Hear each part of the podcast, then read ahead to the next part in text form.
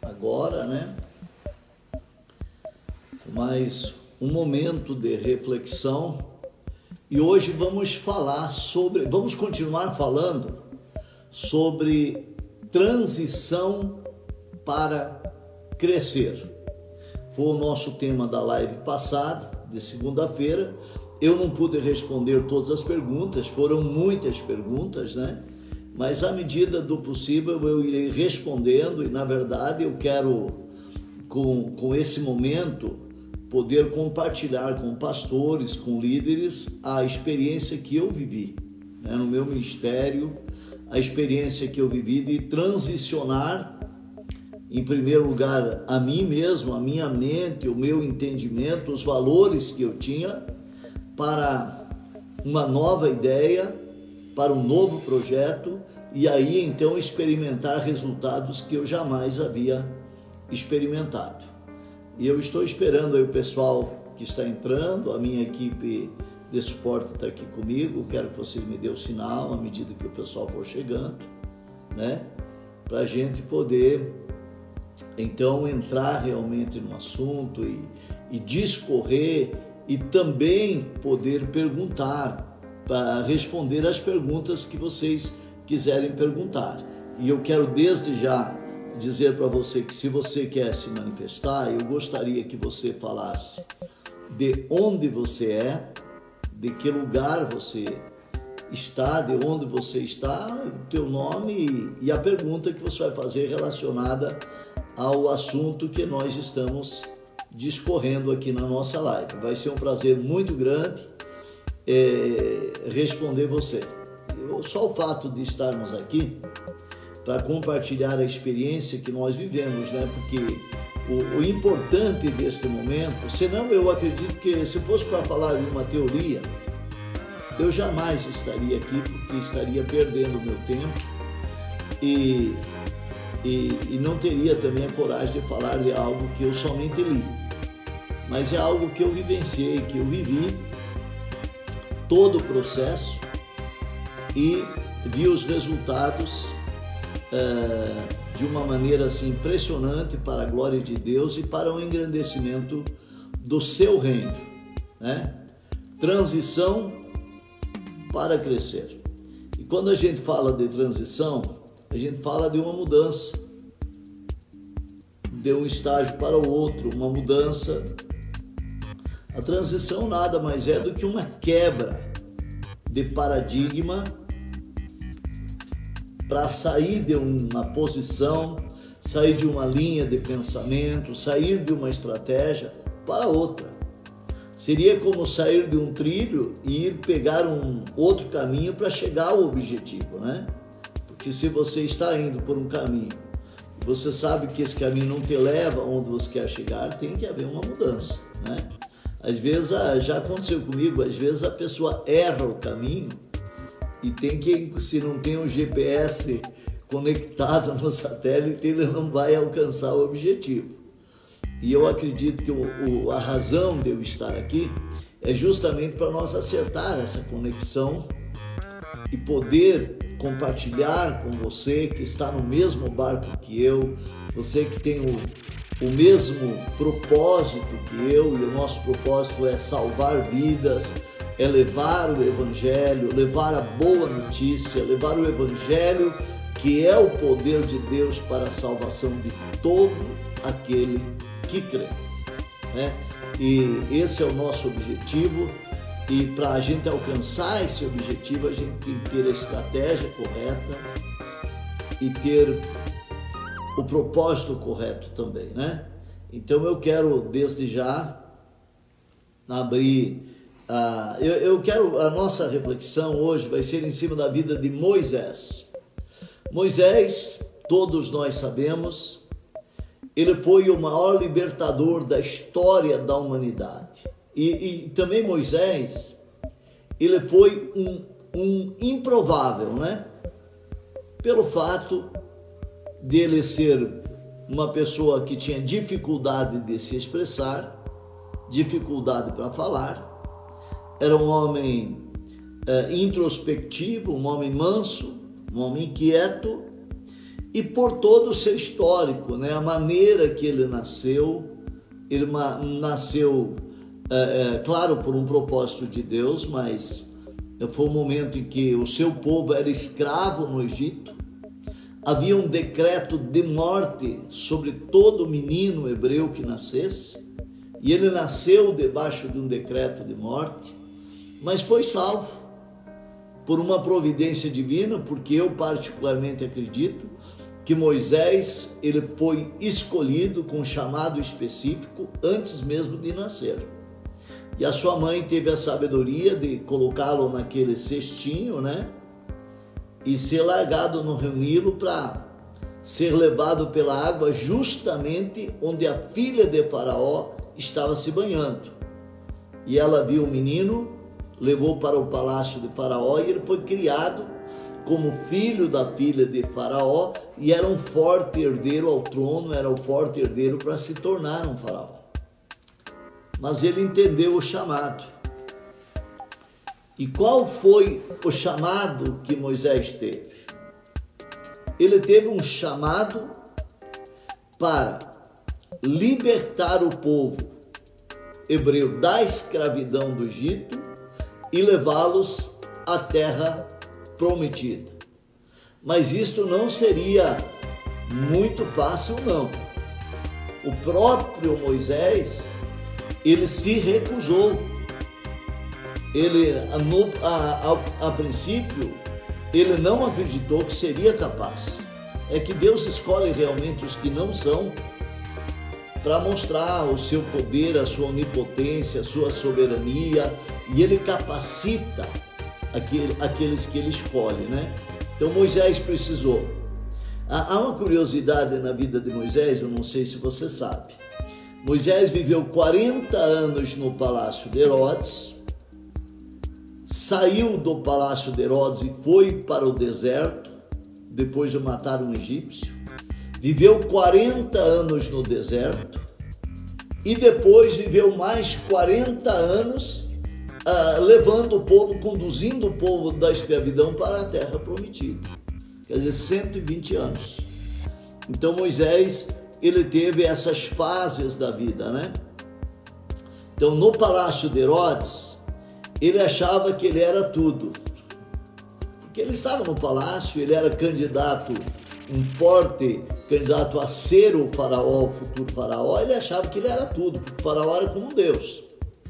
Mas quando ele vai para Midian, porque ele tem que fugir, ali ele descobre que Deus é tudo e que ele era um homem dependente de Deus.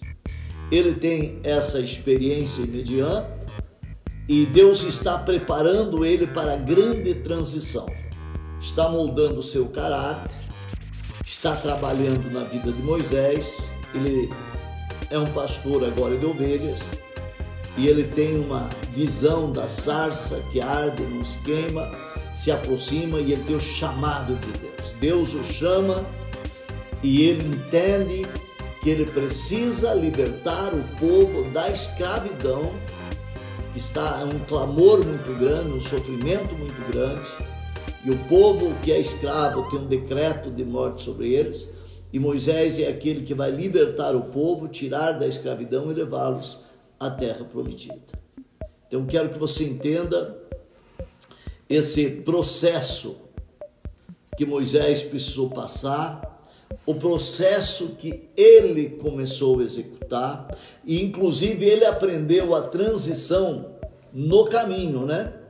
Ele se tornou um homem independente de Deus, ele move o povo e Deus dá para ele o seu favor, ele liberta o povo, ele em determinados momentos Deus intervém e a transição começa. O povo vai com ele para o deserto, Deus está cuidando do povo, mas chega um momento que Moisés não suporta mais, porque não fez a transição direito. Aqui tem um ponto. Se eu falo com pastores, se eu falo com líderes agora, eu gostaria que vocês entendessem. Esse, inclusive, é um assunto das minhas aulas para a transição para crescer. Eu quero que vocês se preparem, no momento certo eu vou falar sobre isso. Mas Moisés não tinha feito a transição com o povo. Ele tinha transicionado o seu caráter, ele havia transicionado a sua mentalidade, mas ele não estava ainda com uma visão clara de como executar o processo para alcançar o objetivo. E isto é fundamental na vida de um líder. Um líder precisa ter visão clara de como a, a executar o processo para alcançar o objetivo. Eu lembro da minha vida, né? Foram quase 28 anos, quase 30 anos, eu estava focado, executando um processo, mas meio nebuloso, porque eu não tinha estratégia correta e eu não tinha visão clara para alcançar o objetivo de salvar as pessoas. Porque qual é o propósito de um pastor? Qual é o propósito de ser pastor? O propósito de um líder? É dar continuidade ao tudo o que Jesus começou a fazer e a ensinar, conforme Atos capítulo 1, versículo 1 e dois, nós, os pastores, eles somente dão continuidade ao que Jesus começou a fazer e a ensinar. Por isso que ele disse: vão por todo mundo e ensinem tudo aquilo que eu vos ensinei. Batize em nome do Pai, do Filho e do Espírito Santo. E Moisés, ele tem uma transição dos seus valores, das suas convicções, do seu entendimento, mas ele não transiciona o povo. E no deserto ele está por um fio para fracassar. Porque ele falhou na transição. Ele queria fazer tudo sozinho. Ele queria carregar o fardo do povo sozinho. E então o sogro dele, Jetro, intervém e diz: O que você faz não é bom, meu Jetro. O que você está fazendo não é bom. Aí Moisés, não, mas o povo vem a mim, o povo quer a minha oração, o povo quer o meu conselho, eu sou o líder deles, eu sou o pastor deles, eu que tenho que fazer tudo. É, é a mesma coisa que você dizer hoje, com uma grande multidão. Não, eu tenho que batizar, eu tenho que orar, eu tenho que visitar, eu aconselho, eu faço casamento, eu apresento criança, eu faço reunião de líderes, eu aconselho os obreiros, eu cuido do, do corpo diaconal da igreja, eu prego no domingo, eu oro pelo povo, eu faço tudo. Era o que Moisés estava fazendo porque ele não transicionou o povo. E ele não tinha uma visão clara da sua transição. Mas o sogro dele intervém por uma providência de Deus, não. O que você está fazendo vai matar você. Isso não é bom para a tua vida. Então você tem que começar a preparar o povo e preparar a equipe e despertar líderes. Você tem que formar um exército do teu lado que ajude você a cumprir o propósito e que você possa alcançar o objetivo. É, pastor, pastora, líder que me acompanha, foi justamente o que Jesus fez.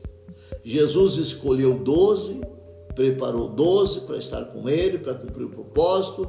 Jesus escolheu 70, Jesus depois preparou 70, enviou de dois em dois. No Pentecostes foram 120 cheios do Espírito Santo e ele enviou a sua igreja a anunciar as virtudes daquele que os chamou e nos fez reis e sacerdotes, e hoje nós temos um chamado. É falando de chamado, deixa eu explicar para você uma coisa. Existem dois tipos de chamados. Existe o chamado universal, existe o chamado específico.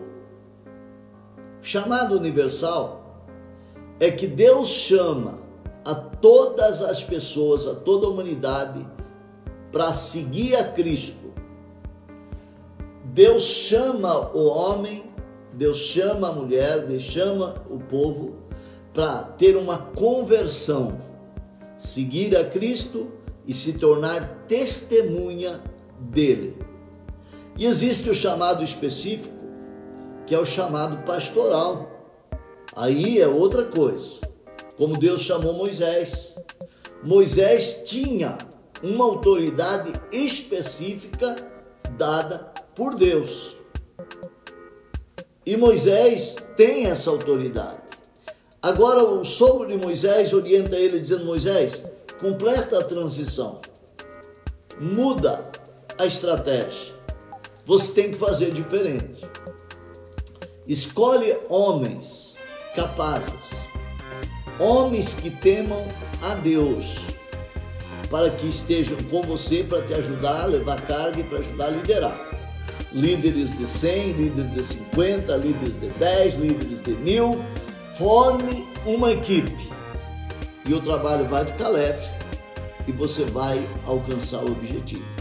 E foi o que Moisés fez. Bom, eu estou falando aqui mas eu não sei quantas pessoas nós temos aí, mas se você quiser fazer uma pergunta a partir de agora, você pode colocar o teu nome, o local onde você está e faça a tua pergunta relacionada ao ministério, relacionada ao chamado, à transição. Eu estou aqui, se for possível, eu vou te responder, tá bom?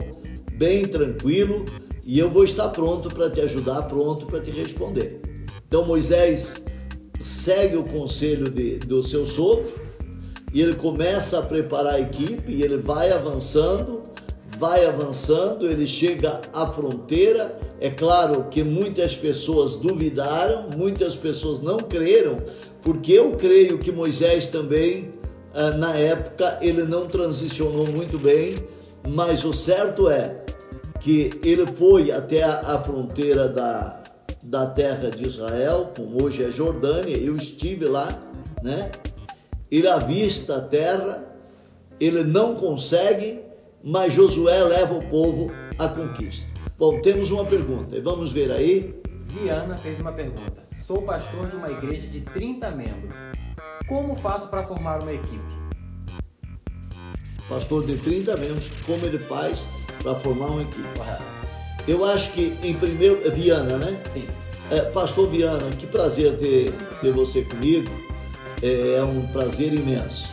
Uh, Viana, eu, eu aconselho você, a primeira coisa que você deve fazer é cuida dos 30, leva eles à oração, leva eles realmente ao vida com Deus. Eu creio que você está tentando fazer isso e você está fazendo isso porque você é um pastor, mas comece a plantar um sonho no coração desses 30.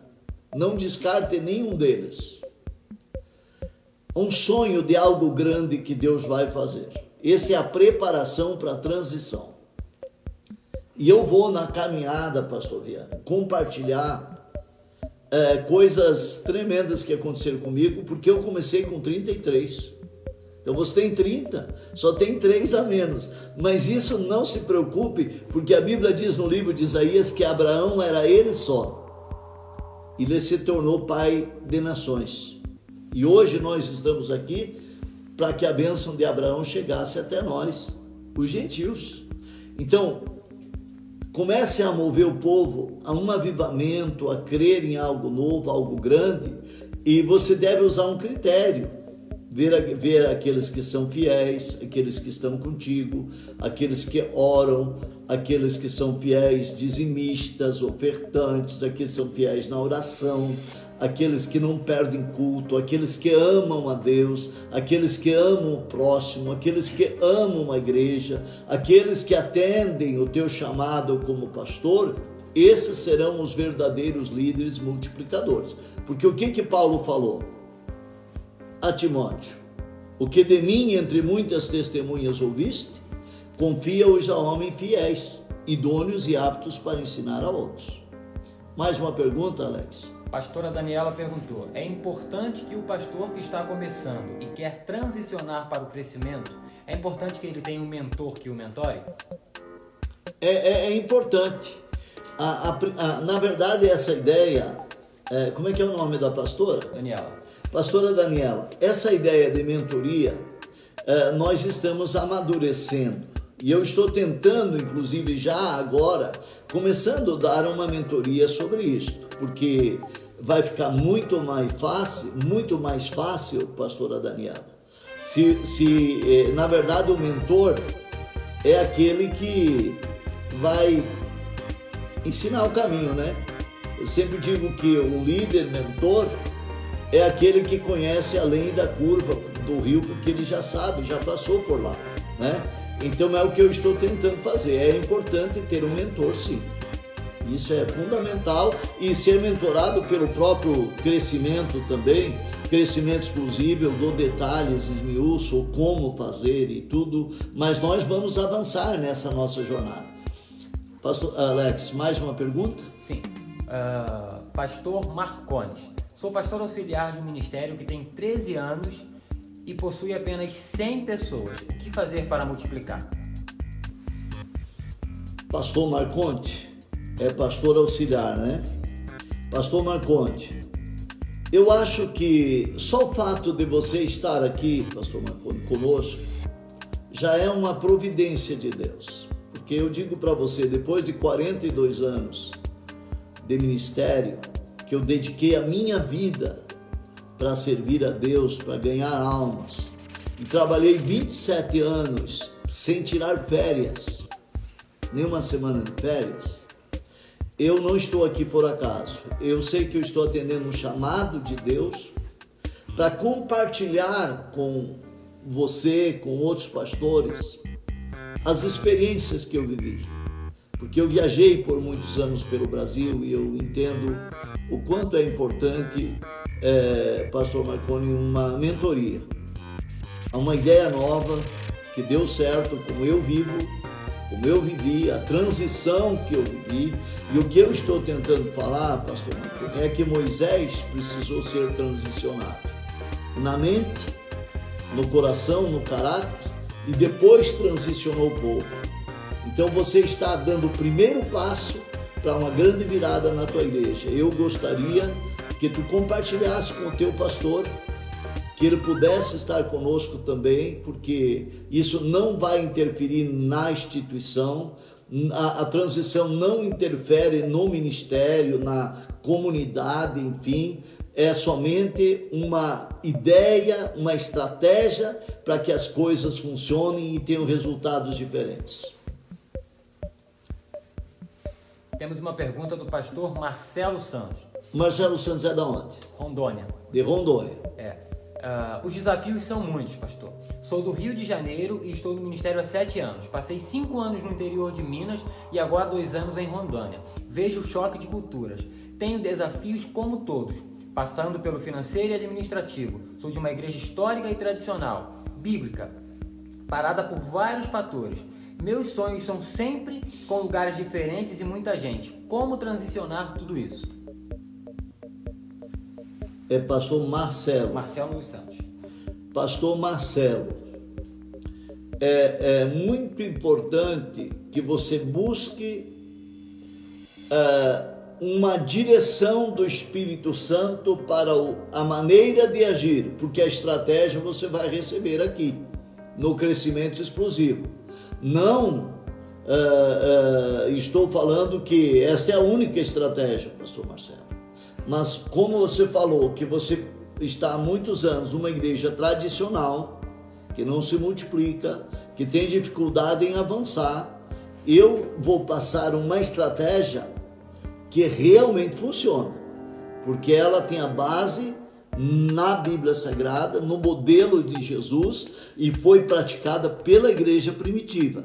E quando eu falo de transição, é justamente o primeiro passo para uma virada no ministério.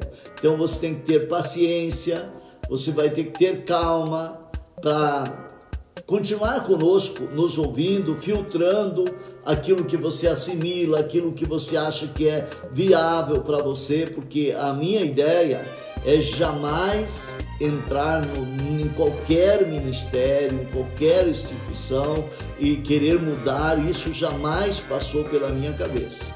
Eu só quero compartilhar experiências e deixar que cada pastor, que cada líder, dentro da sua realidade, assimile aquilo que é importante para ele, o próprio Deus, o Espírito Santo vai filtrar isto e você será tremendamente abençoado. Então tenha calma.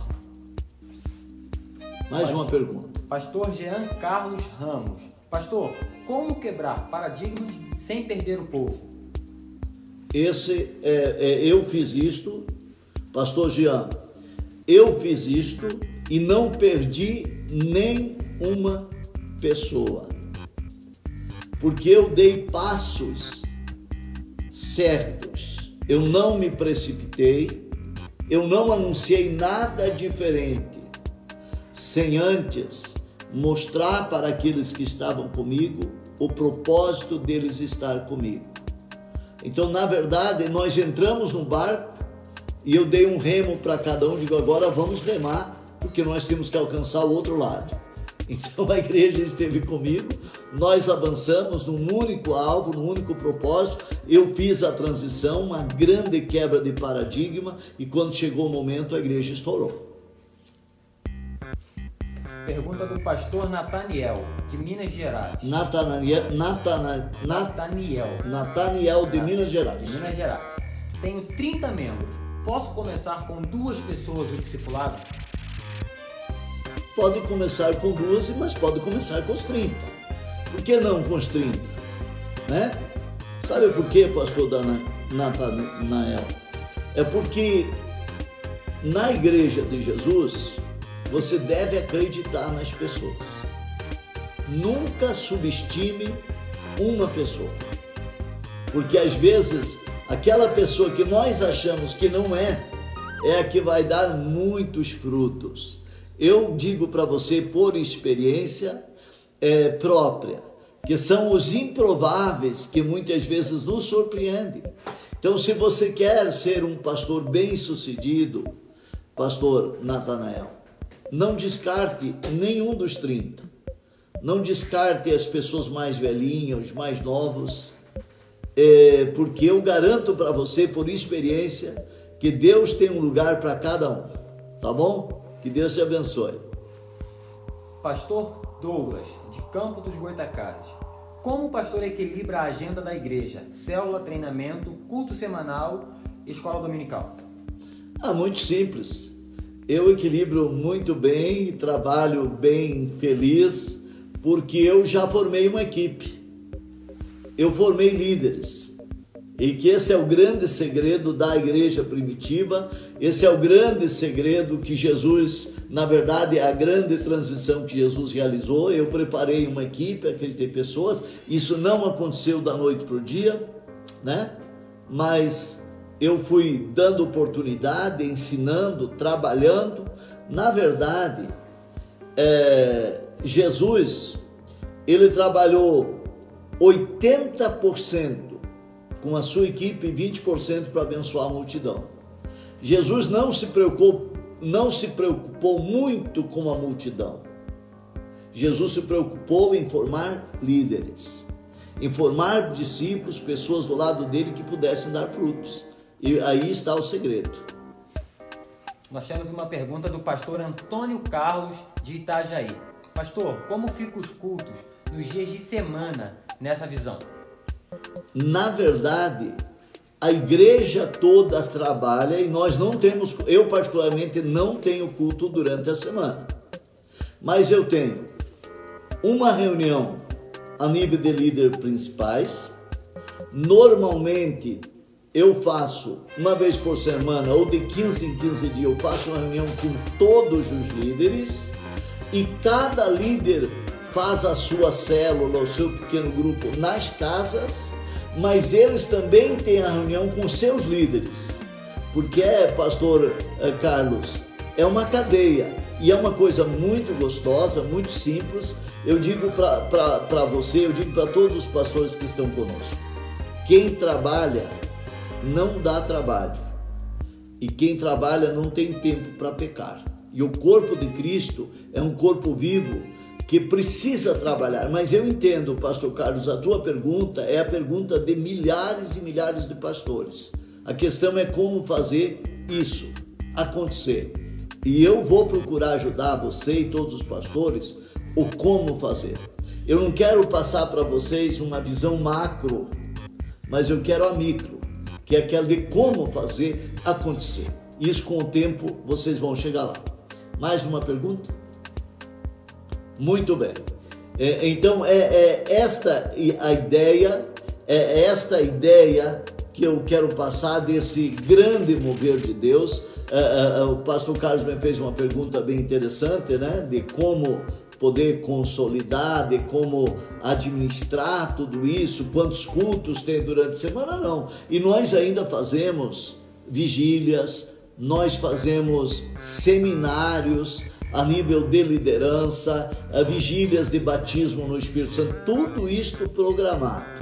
Porque qual é a ideia de, de tantos cultos na semana e só um culto no domingo? Quando a gente faz muitos cultos na semana, a gente quer alimentar a multidão e esquece de alimentar a igreja e formar verdadeiros discípulos.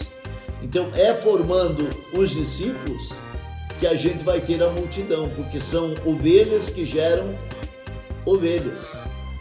Não é o pastor que gera ovelha, o pastor cuida do rebanho, o pastor cuida dos líderes, mas as ovelhas se multiplicam, as ovelhas geram ovelhas.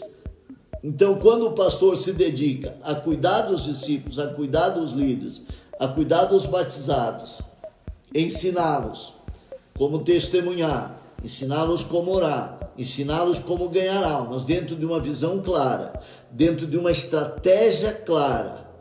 Você pode ter certeza, pastor, pode ter certeza, meu amigo líder, você pode ter certeza que vidas serão salvas, famílias serão restauradas, vidas conhecerão Jesus. E por que, que eu estou falando isso? Na verdade, eu aprendi na caminhada que o mundo ele não gosta de pastores. O mundo nem ouve pastores, mas o mundo ouvirá as pessoas que vivem como elas vivem, no seu trabalho, no seu dia a dia, na universidade, na faculdade, no colégio. As pessoas do mundo, elas ouvem pessoas que vivem como elas. Isso é importante você entender para você saber que se você chega, chega em qualquer lugar lá fora e num lugar onde você é estranho, diga eu sou um pastor, todo mundo se olha. Mas se alguém está trabalhando e conta um testemunho da mudança de vida e do que Jesus fez, vai surgir o desejo no coração da pessoa de conhecer esse Jesus, de conhecer essa essa maneira de ser abençoado, essa maneira de ser agraciado, isso é muito importante. Muito bem, eu acho que nós podemos encerrar, né? Vamos encerrar então, e eu quero agradecer você por estar conosco nesse momento e que Deus abençoe tua vida, que Deus te guarde e fique nos acompanhando aí. E eu quero lembrar você que amanhã nós teremos a segunda aula é totalmente gratuita do crescimento explosivo. Amanhã dia 9, né? Dia 9 de abril. Essa aula ela vai trazer para você o conhecimento. Você vai conhecer a mulher que era zeladora da igreja, humilde, que saiu do interior, que veio buscar uma maneira de ter uma vida melhor e de zeladora conhece a Jesus, conhece o crescimento explosivo e se torna uma pastora e ela volta para a sua região e ela muda a sua região e faz o vale florescer. Amanhã, esse testemunho lindo, essa experiência, na segunda aula do crescimento explosivo. Que Deus te abençoe. Um grande abraço. Foi um prazer estar com você.